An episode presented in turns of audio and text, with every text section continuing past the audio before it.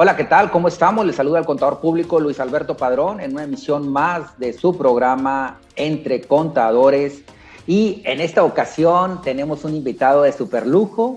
Él es el contador público Roberto Cavazos. ¿Qué tal, Roberto? ¿Cómo estamos? Buenos días, Luis. Muchas gracias por la invitación. Este, y todo bien, pues aquí a platicar un poquito de, de temas eh, disruptivos, no necesariamente de impuestos directamente ni de contabilidad, pero que son, que son aplicables a la contaduría pública. Así es. Roberto Cavazos, a pesar de ser buen amigo, él tiene una maestría en estrategias fiscales, es licenciado en administración de empresas y próximamente flamante abogado. Y bueno, pues dentro de esas peripecias jurídicas eh, queremos abordar contigo, Roberto, si nos lo permites, dos grandes temas, ¿no? Eh, que tiene que ver con el derecho digital y la ciberseguridad en México, ¿no? Temas que muchas de las veces dejamos olvidados como empresa y a título personal, pero una vez que nos ocurren son temas hiperdolorosos y muchas de las veces no hay manera de poderlos eh, reversear. Bajo esa orden de ideas, estuve revisando algunos datos duros, eh, Roberto, y uno de ellos que me llamaba poderosamente la atención era por parte de la OEA, la Organización de los Estados Americanos, y que confirmaba la Conducef, donde afirmaba que nuestro país se ubicaba en un desastroso tercer lugar en temas de ciberataques y que el 77% de las organizaciones en México no tienen un plan de respuesta ante esta criminalidad. Y para cerrar el dato duro, en el mundo existen cerca de cuatro veces más dispositivos electrónicos que personas.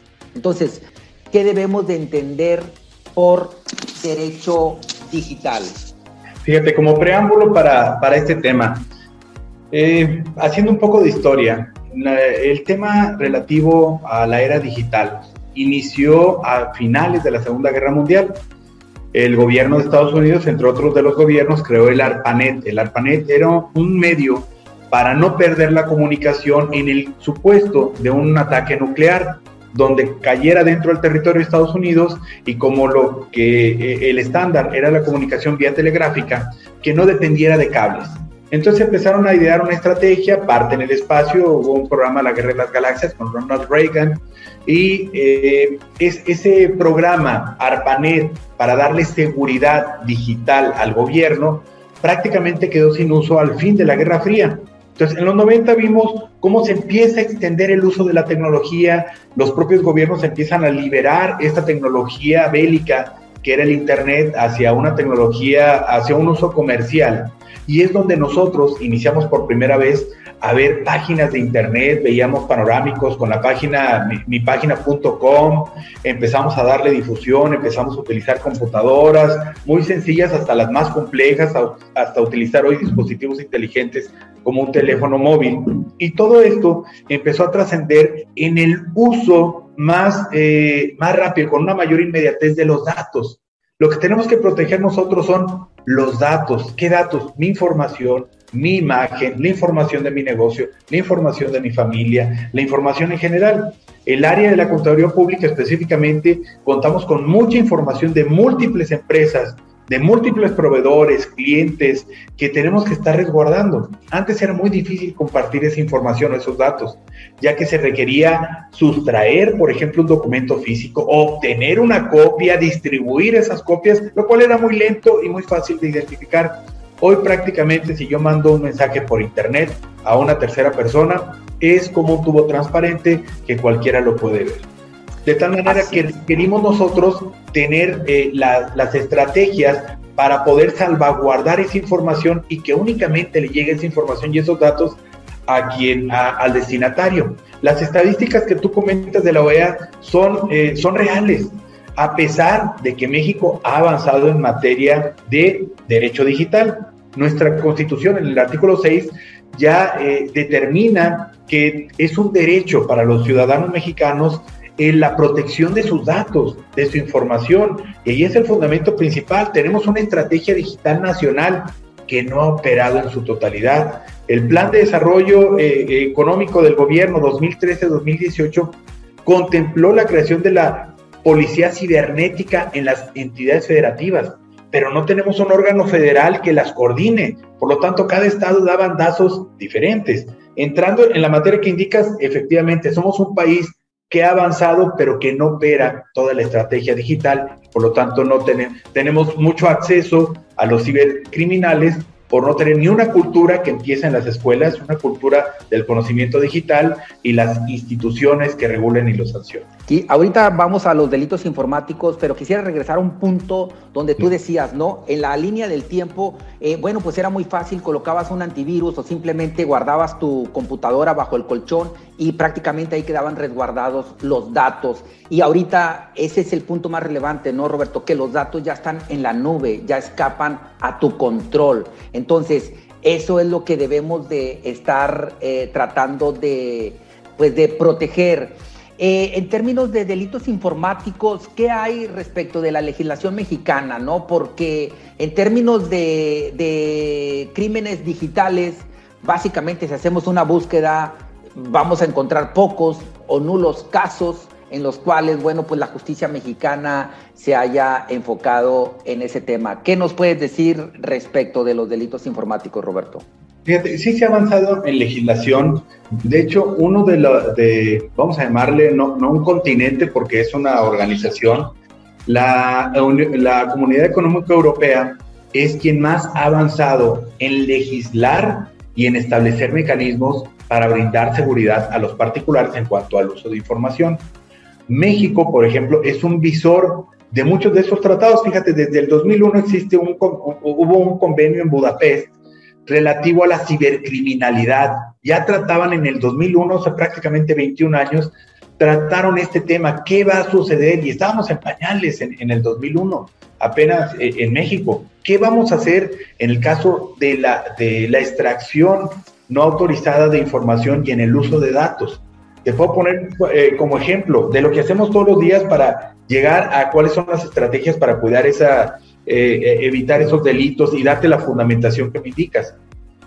¿Cuántos de nosotros utilizamos memes de terceras personas y los compartimos?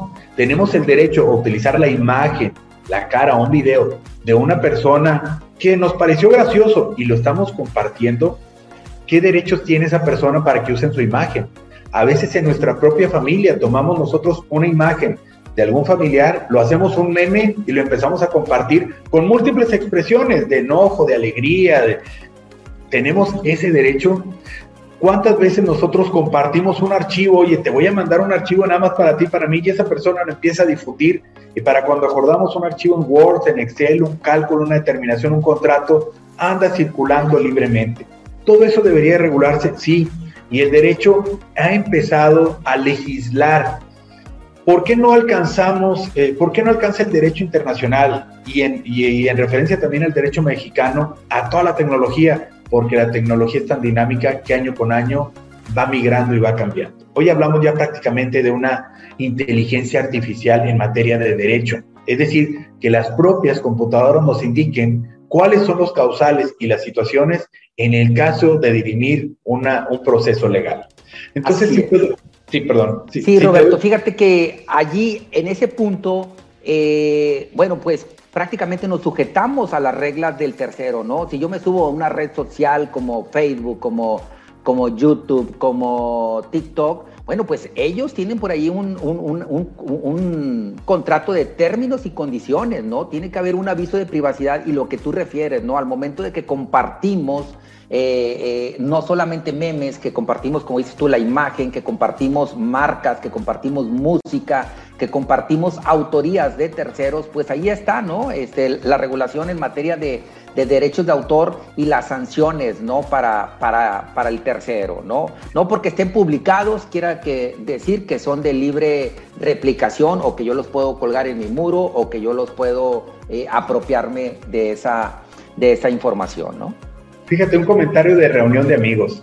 ¿Alguna vez has leído los términos y condiciones de cualquier plataforma o de cualquier aplicación? No, pues rebasa las 500 hojas. aceptar, oye, aceptas las cookies. Las cookies son permisos de acceso y de difusión a tu información. Para quien no conoce qué, qué, es ese término, acepta sí.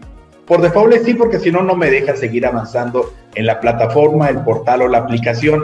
La aplicación sobre todo, ¿no? Entonces nosotros vamos consintiendo que se pueda difundir nuestra información. Si yo publico en Facebook una foto mía, eso le da derecho a cualquier persona a que la sustraiga y la comparta más adelante. No, va a aparecer en mi perfil porque yo autorizo nada más en mi perfil que aparezca esa foto. No le estoy cediendo los derechos a nadie para que la pueda compartir. Entonces nos tendríamos que referir, fíjate, en materia de hay delitos informáticos y delitos digitales. Vamos a segmentarlo ahí. Delitos informáticos está fundado en la Ley de Instituciones de Crédito, donde prohíben todo, todo tipo de cibercriminalidad que se genere por el uso indebido de datos generado a través de, del medio financiero, de instituciones financieras, tiene, una, tiene penas tanto económicas como corporales. De 3 a 9 años se establece la ley de instituciones de, de crédito y multas de, de 30 mil a 300 mil UMAS. Esas son sanciones nada más en los delitos informáticos. En materia de delitos digitales tenemos el Código Fiscal, el, perdón, el Código Penal Federal. Y en el Código Penal, aunque esté en pañales, y vamos a decirlo de esa manera, porque realmente no hay mucha legislación, son tres artículos con una serie de fracciones, el 210, 11 y 211 bis, que hacen referencia a algunos de los delitos. ¿Cuál es, eh, cuál es la consecuencia de no tener tanta legislación? que es difícil probar lo que se establece, los procesos que establece el propio Código Penal. Entonces yo puedo encontrarme que en un mercado ambulante están vendiendo un licenciamiento de un sistema que yo patenté, que yo cobro un licenciamiento y lo están vendiendo libremente. Y donde yo voy y presento una denuncia contra esa persona que está vendiendo mi licenciamiento, tengo que cubrir una serie de requisitos que son, por no llamarlo de otra manera, imposibles, y me puede contrademandar por difamación ese tercero. Entonces, desafortunadamente nuestro código penal todavía adolece de, requerimos un órgano federal que esté pensando, que esté legislando y permeándolo a las entidades federativas para que se homologue el derecho digital en México. Si hay regulaciones internacionales, si hay países avanzados, España es uno de los más avanzados, aunado a la Comunidad Económica Europea, pero México sí tenemos disposiciones legales, pero son difíciles de llevar a cabo en un proceso legal. Quiero regresar contigo al tema que ahorita referías, ¿no? De la distinción entre derecho digital, derecho informático y derecho informático lo vinculabas al tema del sector financiero. ¿Cuáles serían tus recomendaciones en materia de ciberseguridad, Roberto? Porque nosotros, incluso ante nuestros clientes, nos encontramos, oye, necesito que me pases la firma electrónica avanzada, este, porque me la están pidiendo. Y al momento de repreguntar, dice, oye, ¿quién te la está pidiendo? No, es que me la está pidiendo el banco. Y hablas con el funcionario y en su oralidad y lo que está expresando es, pásame la firma electrónica. Pareciera que, que, realmente hay la intención por parte del funcionario que pases la firma electrónica con los archivos y con la contraseña. Esta persona, imagínate, e, ese ejemplo que fue real, yo no le presto atención y le digo, ¿sabes qué? Pues compártesela, ¿verdad? Este, y esta persona comparte todos los archivos. Ahí hay un tema de ciberseguridad porque le compartiste en exceso información al banco. Yo creo que aquí es también un llamado al, al sector financiero para que sean claros y lo único que deben de estar recabando es el número de serie del certificado digital de la firma electrónica. Para que lo puedan descargar ellos. Llegar es a la una fotografía de lo que es el certificado y nada más. Pero es incorrecto que el contribuyente, el cuentaviente, entregue su firma electrónica. Esa tiene que estar en su total resguardo y ni a la banca se la tienes que compartir. ¿Cuáles serían algunas recomendaciones adicionales, Roberto? Ahora fíjate, ahí, ahí te haría una pregunta, pero que te voy a responder yo. Va. ¿Por qué es indebido pasarle la firma electrónica avanzada? Y te lo voy a responder. Porque también, oye, es que no lo pases, pero ¿por qué no? ¿Para qué me sirve? Para presentar una simple declaración anual en Hacienda y ya. Y vamos, me, regreso. En los años 90 empieza el comercio electrónico.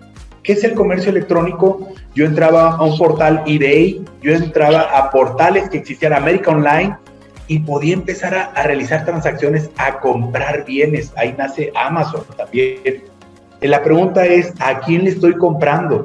¿Cómo garantizo que me entregue el producto? ¿Y quién va a acumular? Si nos vamos al aspecto fiscal, ¿quién va a acumular el ingreso? ¿Dónde está aquel que lo vendió?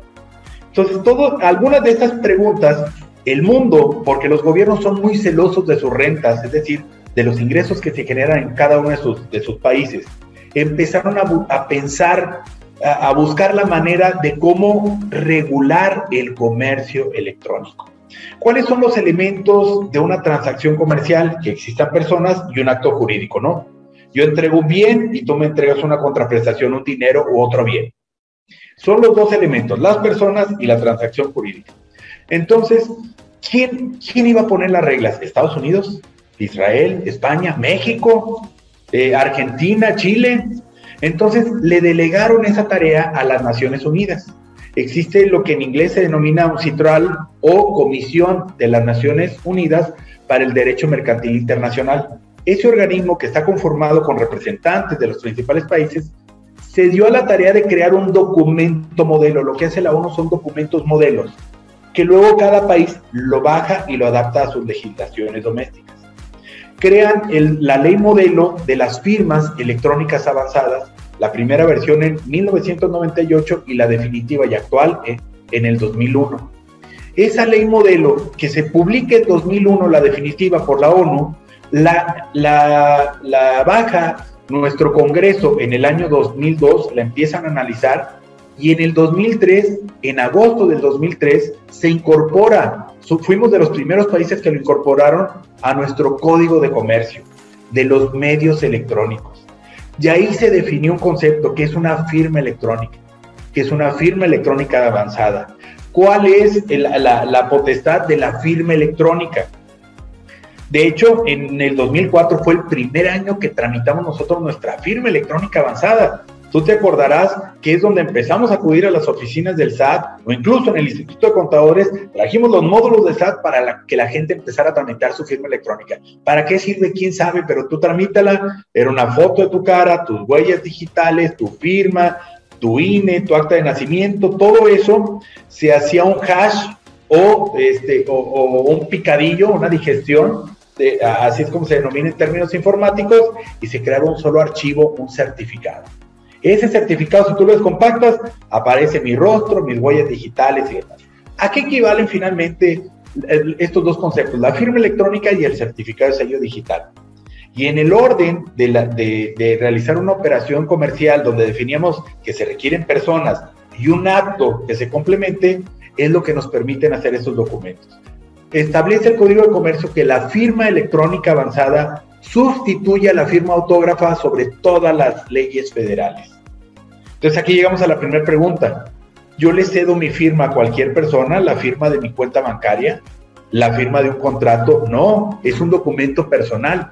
La firma electrónica avanzada equivale a mi persona. Tan es así que hasta las personas morales la firma electrónica se tramita a través de un representante legal, persona física. Soy yo.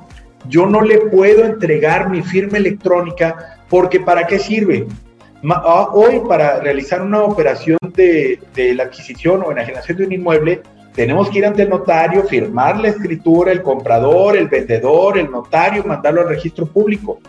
Pero ya está habilitado desde el 2003 que podemos enviar un archivo en Word al, notario, él redacta toda la escritura, me lo manda a mi vendedor, si estoy de acuerdo, lo firmo, mi firma electrónica avanzada, se lo remito al comprador, el archivo ya con la firma 1, igual que los dictámenes, le pone la firma 2, se lo remite al notario, le pone la firma 3 y ya firmado le aplica el sello digital que es el que complementa la transacción y finalmente lo remite al registro público de la propiedad.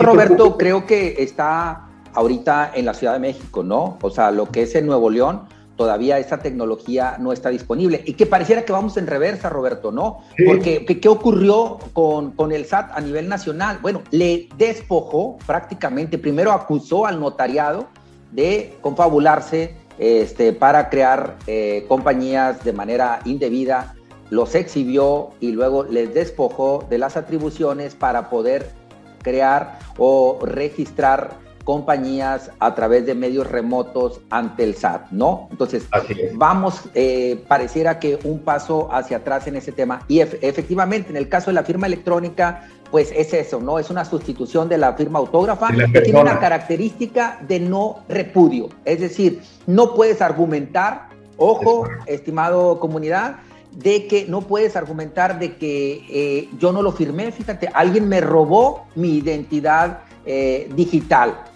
Tristemente, eh, sería muy difícil, por no decir imposible, el retractarte de que tú no timbraste una factura, una nota de crédito, que tú no enviaste esa declaración porque está timbrada a una equivalencia de lo que es tu firma autógrafa. Otra recomendación en ese apartado, Roberto, es que muchas firmas electrónicas, cuando vas al SAT y te lo depositan en la USB, allí mismo el funcionario te deposita la contraseña o la clave privada de dicha firma electrónica y la persona desconoce tal situación. ¿verdad? Entonces, ¿qué ocurre? Esa USB viaja o la compartes a un tercero o la extravías y pues allí ya están los datos abiertos de tu compañía, de tu persona, van a saber a quién le compras, a quién le vendes, eh, etcétera, etcétera, etcétera, más toda tu identidad de pueden crear empresas y demás, ¿no? Entonces es un tema muy, muy importante que esa firma electrónica verifiquen que lo que es unos archivos TXT denominados pistas no estén resguardados en esa firma o mucha gente lo que hace es crea un archivo Word o un TXT y ahí le pone contraseña de la firma electrónica es la siguiente dos puntos. Uno, dos, tres, cuatro, Luis Alberto, ¿no? Entonces, eh, esa es la recomendación también, despojar allí el tema de, de, la contraseña, ¿no? Para evitar lo que tú refieres, Roberto. Es correcto, y, esa es la consecuencia finalmente para, para rematar el tema. Esa es eh, eh, la principal consecuencia de transmitir mi firma electrónica, es transmitir mi voluntad a una tercera persona y hoy que vemos los smart contracts como algo, lo empezamos a ver como algo natural, si pueden vender a alguien que tenga mi firma electrónica, puede vender mi casa, puede vender mis bienes, mi auto, puede, puede comprometerse con un tercero a través de un contrato a mi nombre y como bien lo dijiste, no puede ser repudiado porque todo lo que se firme con la firma electrónica avanzada se refiere a mi persona. Yo lo hice, aunque yo indique, se lo di al abogado, se lo di al contador, se lo di a mi compadre, se lo di a mi. El quien lo haya hecho, lo hice yo. Ese es el peso que tiene la firma electrónica. A ver, Roberto, quiero andar ahorita en el tema de los smart contracts, ¿no? Que la firma electrónica, si bien es utilizada para más, poco más de 400 trámites en poco más de 20 dependencias, es decir, la firma electrónica no es exclusiva del SAT. Lo encontramos en el Seguro Social, lo encontramos en el Infonavit, lo encontramos en Padrón de Importadores, lo encontramos en más de 400 trámites, ¿no? Pero también pareciera que no es de uso exclusivo, es decir, los privados también pudieran utilizar esa tecnología para decir, hey, yo proveedor y tú prestado, este contratante, pues vamos a firmar como particulares un contrato, pero necesito que te montes a mi plataforma y firmes con tu firma electrónica avanzada del SAT como la conocemos, ¿no? Pero, Roberto, ¿cuál es tu recomendación en materia de ciberseguridad? Porque a mí me pone hiper nervioso esos temas. Estás en la página un caso real, una compañía de vales de despensa, donde dice, oye, me llama el cliente, ¿sabes qué? Este, quiero contratar servicio de vales de despensa, que ahorita, bueno, pues, es un tema ya como que rebasado, pero bueno, este, eh, y vemos el acceso a la plataforma y nos encontramos unas características. Cárgame el archivo cárgame el archivo .key o la llave privada y cárgame la contraseña o clave privada para poder acceder. Prácticamente le estás entregando todos los elementos de tu firma electrónica a ese tercero. ¿Cuáles son tus recomendaciones? Eh, hay una normatividad que dice que el tercero no puede recabar los datos, pero si a todas luces estamos hablando de una carga, de un archivo, pues quiere decir que ese documento va a viajar eh, eh, para la, contraparte. En, mi caso yo le dije, no te recomiendo que firmes ese documento en esa modalidad y máxime si es vale de despensa, diles que te manden el contrato eh, de manera este, autógrafa en papel o en su defecto, si tú lo quieres hacer así como medida de protección, fírmalo de manera digital, pero inmediatamente procede a renovar tu firma electrónica a pesar de que esté en el año 1. Las firmas electrónicas tienen una vigencia de cuatro años, no hay que esperarse al último mes, la puedes renovar en cualquier punto del tiempo. ¿Cuál es tu comentario respecto de esas plataformas particulares que exigen el cargar los archivos de la firma electrónica? Aquí hay una división importante. Son dos conceptos. Entregar mi firma o firmar un documento. Anteriormente, para firmar, por ejemplo, un dictamen fiscal, cuando nació la tecnología de firmarlos digitalmente, yo en mi computadora, yo recibía el archivo, yo le agregaba a través de, de, una aplicación mi firma electrónica y lo cerraba. Lo cerraba es un procedimiento de, después de cargar mi firma electrónica, de sellarlo. Y luego lo remitía a un tercero vía correo electrónico, vía USB. Prácticamente eso ya desapareció, ya todo se firma en nube. Entonces, un smart contract es una aplicación con ciertos mecanismos de seguridad. De entrada hay que verificar que la plataforma, la página sea de seguridad, que sea HTTPS, no nada más HTTP. Y yo puedo cargar mi firma electrónica como lo hago en el portal del SAT y, incorporar mi contraseña. No se va a archivar en el portal, es, sirve únicamente para, eh, para poder firmar y sellar. Se abre el documento, se firma y se cierra. Entonces no se comparte. Pero hay organismos o hay empresas que indebidamente hoy solicitan los archivos. En mi plataforma, tú carga tu firma electrónica junto con tu contraseña para que cada vez que yo te haga un pedido, cada vez que firmemos un contrato, yo ya la tenga disponible. En ese caso, yo le estoy entregando mi firma electrónica. ¿Y, ese, y cuál es el, problema? Que, ¿Quién es la persona que está a cargo de mi firma en esa empresa? Todas las empresas tienen rotación. El dependiente, el encargado, el supervisor, el gerente el representante legal. A nadie tengo por qué entregársela. Pero en el caso cuando yo la comparto a través de una plataforma, si yo no estoy firmando un documento, no se va a cerrar el archivo. Yo les estoy dando mis tres archivos. Ahora, ¿cómo se conforma nada más para, entre paréntesis, mi firma electrónica, un archivo público, una o llave pública, una llave privada y mi contraseña. Nada más yo tengo mi llave privada, el punto key y mi contraseña. La llave pública, como su nombre lo indica, está disponible a través del portal de internet. Tú puedes descargar la mía conociendo mi RFC, yo puedo descargar el tuyo. ¿Cómo te envío yo un mensaje de datos o cómo realizamos una transacción para que nada más tú y yo lo veamos? Yo genero mi archivo, yo le cargo mi firma, mi llave privada, mi llave pública y tu llave pública y lo sello. Yo lo, sello digitalmente y te lo remito. Cualquiera lo puede descargar por internet, pero les va a llegar un archivo que está encriptado que no dice nada. Cuando llega contigo allá a tu computadora, tú lo vas a complementar, ya trae tu llave pública. Si tú le agregas a través de un mecanismo, una aplicación, tu llave privada y tu contraseña, tú lo vas a poder abrir. Si yo le pongo cinco llaves públicas, esas cinco personas son las que pueden abrir ese mensaje de datos. Así es la mecánica de funcionamiento de la firma electrónica y el sello digital. El sello es para cerrar el documento, que se vaya encriptado y tú lo puedas volver a abrir con tu llave privada y tu contraseña. Entonces, esa es la, bifurcación. Si yo firmo, normalmente en un portal seguro no pasa nada. No lo estoy compartiendo porque se cierra y se sella.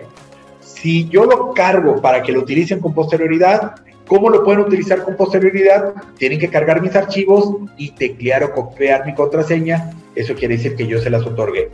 Y entonces procede lo que tú comentas.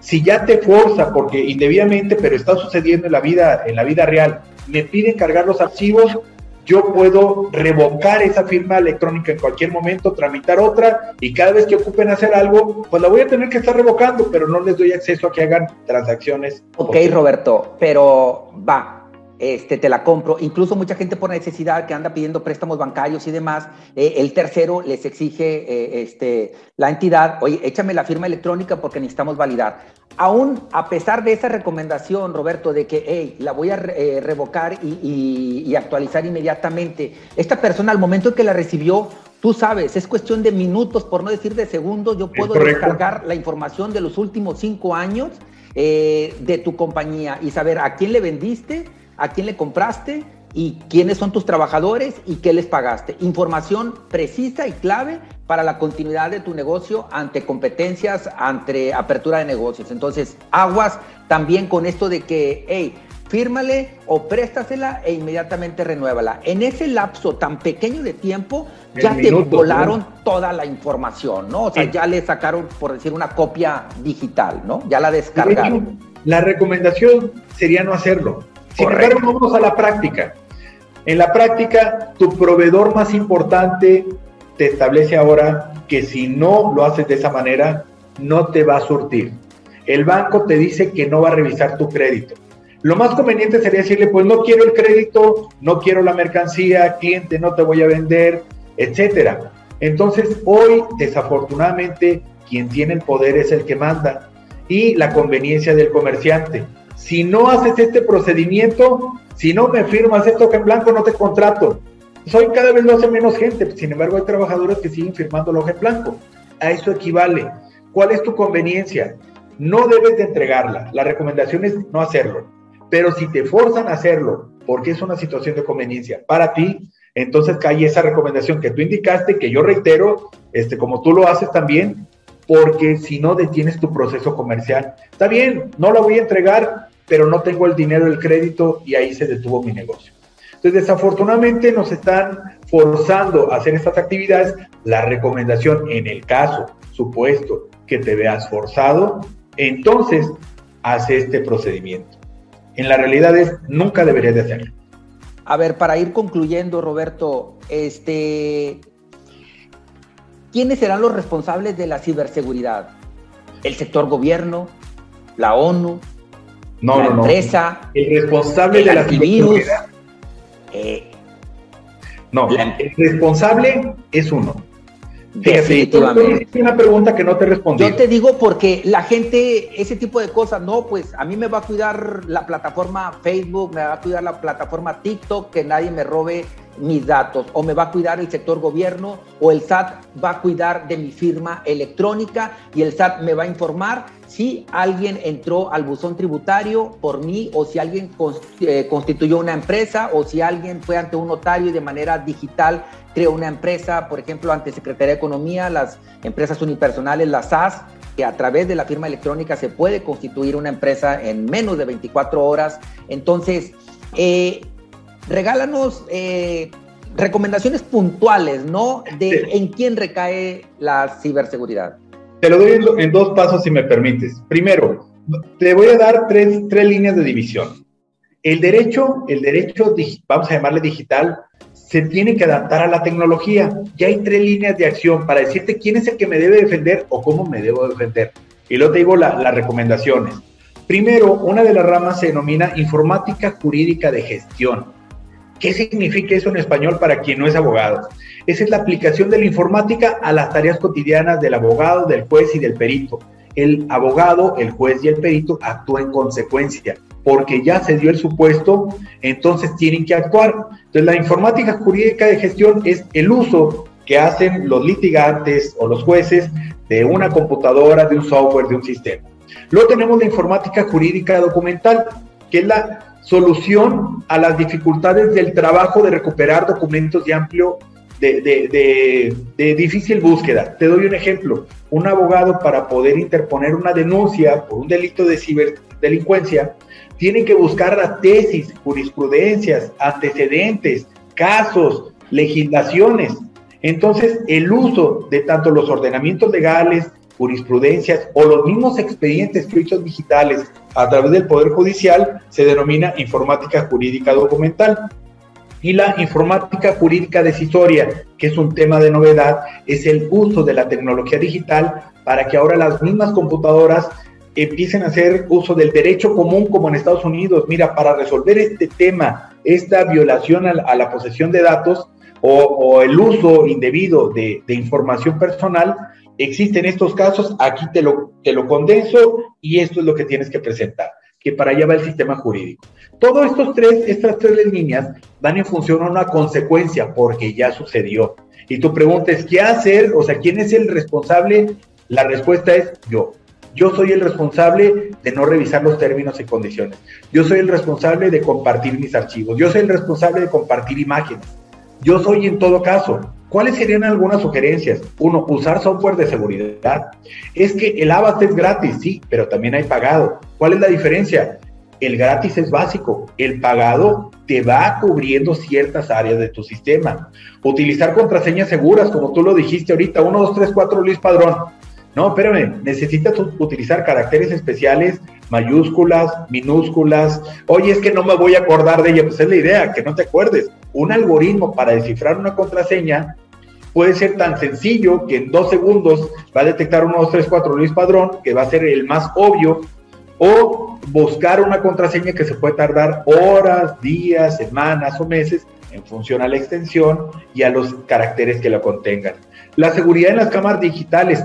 Si no estás en una videosesión, cierra tu cámara digital porque es muy sencillo ante la falta de conocimiento de la mayoría de nosotros en términos técnicos, que cualquier hacker deshabilite el LED de tu cámara y te esté observando. ¿Y cuántos de nosotros tenemos la computadora o la laptop en la recámara principal? Por darte un ejemplo. No abrir sesiones en redes públicas. Cada vez que yo pongo a cargar mi teléfono en el aeropuerto, estoy, dando, estoy conectando para que vayan y me hackeen mi teléfono. Roberto, ¿tienes Alexa? Alexa, Siri y asistente Google. Sí. ¿Y qué haces con ese Alexa para protegerte, que no te escuche? No, ah, ah, por ejemplo, tiene el. Alexa no lo tiene, pero el asistente de Google, cuando es un, es un mecanismo, es un este aparato físico, trae un botón para desactivar el micrófono. Entonces, si tu mecanismo trae un botón para desactivar el micrófono, ya no te está escuchando. Pero si no, si lo tienes encendido, te está escuchando todo el tiempo. No está reaccionando, pero es parte de la inteligencia artificial. ¿Cómo aprende una Alexa? Fíjate, yo te voy a decir, oye, el cerro de la silla está bien padre. Eh, Alexa, ¿verdad que el cerro de la silla está bien padre? ¿Qué me respondería Alexa? No sé qué tiene que ver el progenitor con el cerro de la silla.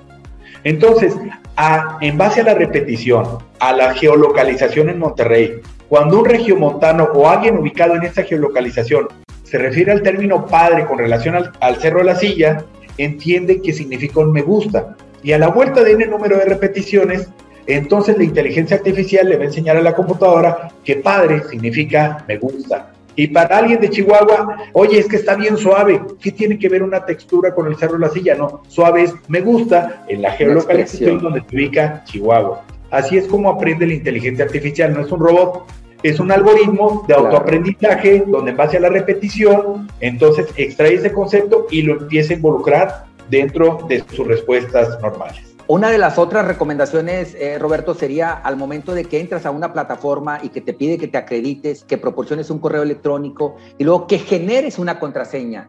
Pero casualmente genera la contraseña 1234 Luis Alberto. ¿verdad? que esa contraseña, pero que casualmente es la que coincide con la apertura de tu correo electrónico. Entonces, mucha gente utilizan esas plataformas para decir, hey, o sea, vamos a verificar, ya me diste el correo y me diste una contraseña para mi plataforma, pero no reflexionaste que es la misma de tu correo electrónico y allí es donde viene esos despojos de identidad, de imágenes, de, contratos, de, pues, de toda la interacción que, que, estás comunicando a través de ese correo electrónico, ¿no?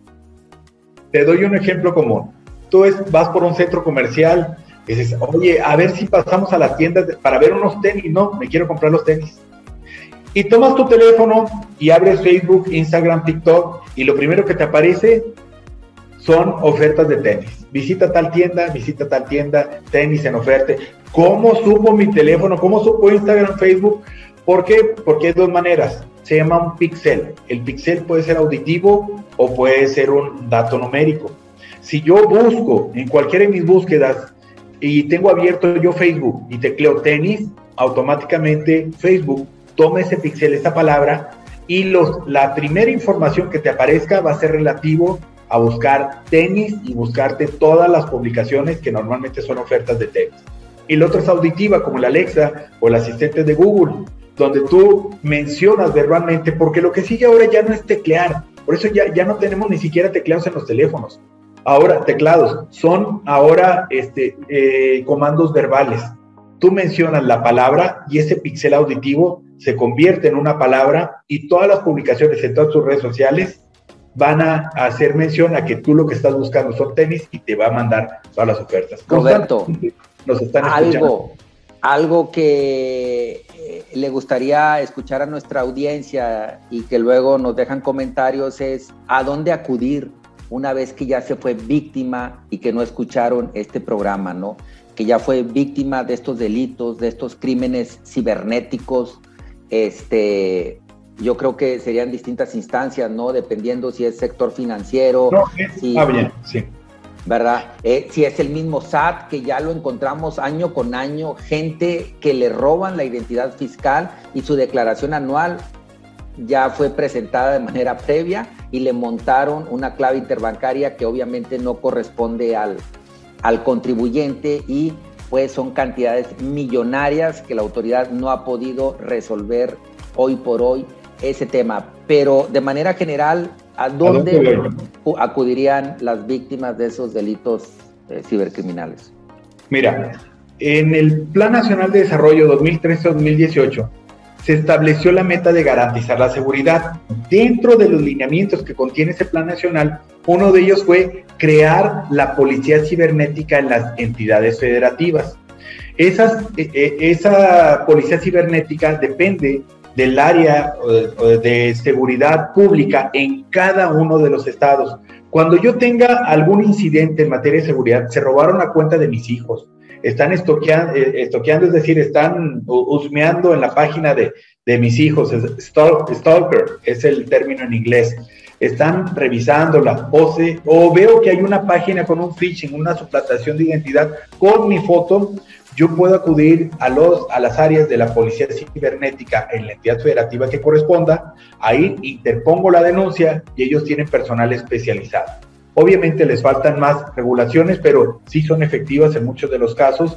Pueden rastrear a través de las direcciones IP, eh, de las direcciones de, de Internet, pueden ver de dónde provino el mensaje de datos, a menos de que sea de, un hacker o alguna persona muy especializada que utiliza muchos filtros y muchas suplantaciones para efectos de poder enviar un mensaje. En la mayoría de los casos que podamos tener personas comunes y normales, es decir, no funcionarios de gobierno, no altos empresarios, es fácil identificar el origen de cualquier mensaje de datos porque no es una persona especializada. Toma una computadora de un cibercafé y esa computadora desde ahí crea una cuenta Gmail, que para crear una cuenta Gmail tienes que tener antecedentes ahora y manda el mensaje.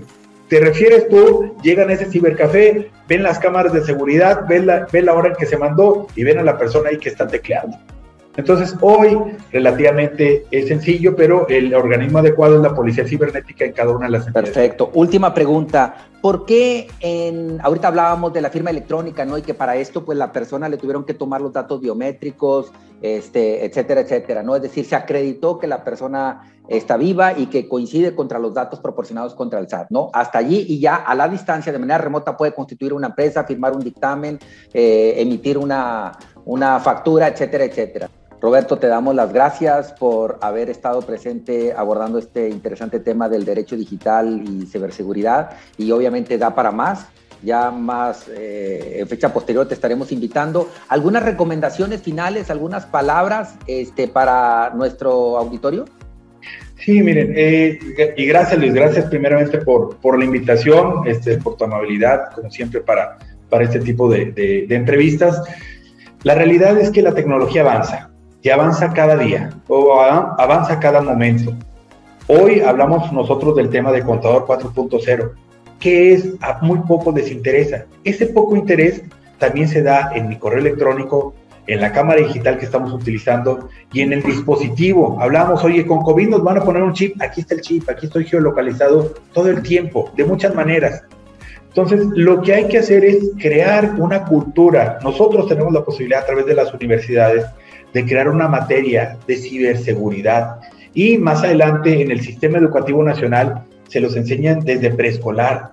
Los niños tienen que aprender qué es la ciberseguridad, cómo protegerse, cómo instalar adecuadamente un antivirus, un anti-malware, un anti-ransomware, ¿Por qué? Porque esa falta de cultura es la que hoy nos tiene en esa tercer posición con la que tú empezaste esta charla en materia de secuestro de información y de crímenes a través de la tecnología. Tenemos un total desconocimiento, no nos interesa, sin embargo, en el momento que somos eh, sujetos a un saqueo de información, a un robo de identidad, entonces nos preocupamos y no sabemos qué hacer o a dónde correr.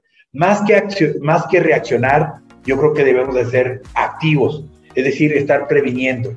Entonces, eh, desde las recomendaciones que ahorita tú me hacías eh, mención y que te comenté un par de ellas, por ejemplo, cambiar periódicamente las contraseñas, si utilizo un dispositivo extraíble, tener una contraseña cuando lo conecte, me lo llegan a robar y ahí vienen todos mis datos. utilizar sitios de, Internet seguros HTTPS, entre otros que con todo gusto después lo, platicaremos en, en, un tema particular, son algunas de las recomendaciones. Hay que aprender, hay que dedicarle tiempo para seguridad de nuestra familia, de nuestra persona, de nuestra información, nuestros negocios, nuestros datos en general. Yo cerraría nada más con una recomendación muy sencilla, autobúsquense en internet, ¿no? Luis Alberto Padrón y a ver qué aparece por allí. Este, igual tu compañía, tu marca, eh, no hablamos del tema de los dominios y demás, pero bueno, eso se queda para otra eh, ocasión. Eh, Roberto Gerardo Cavazos, él está liderando el Comité de Tecnología del Instituto de Contadores Públicos de Nuevo León. Te damos nuevamente las gracias por estar en este programa de Entre Contadores y bueno, pues nos vemos hasta la próxima, Roberto. Saludos. Muchas gracias, Luis. Muchas gracias a todos.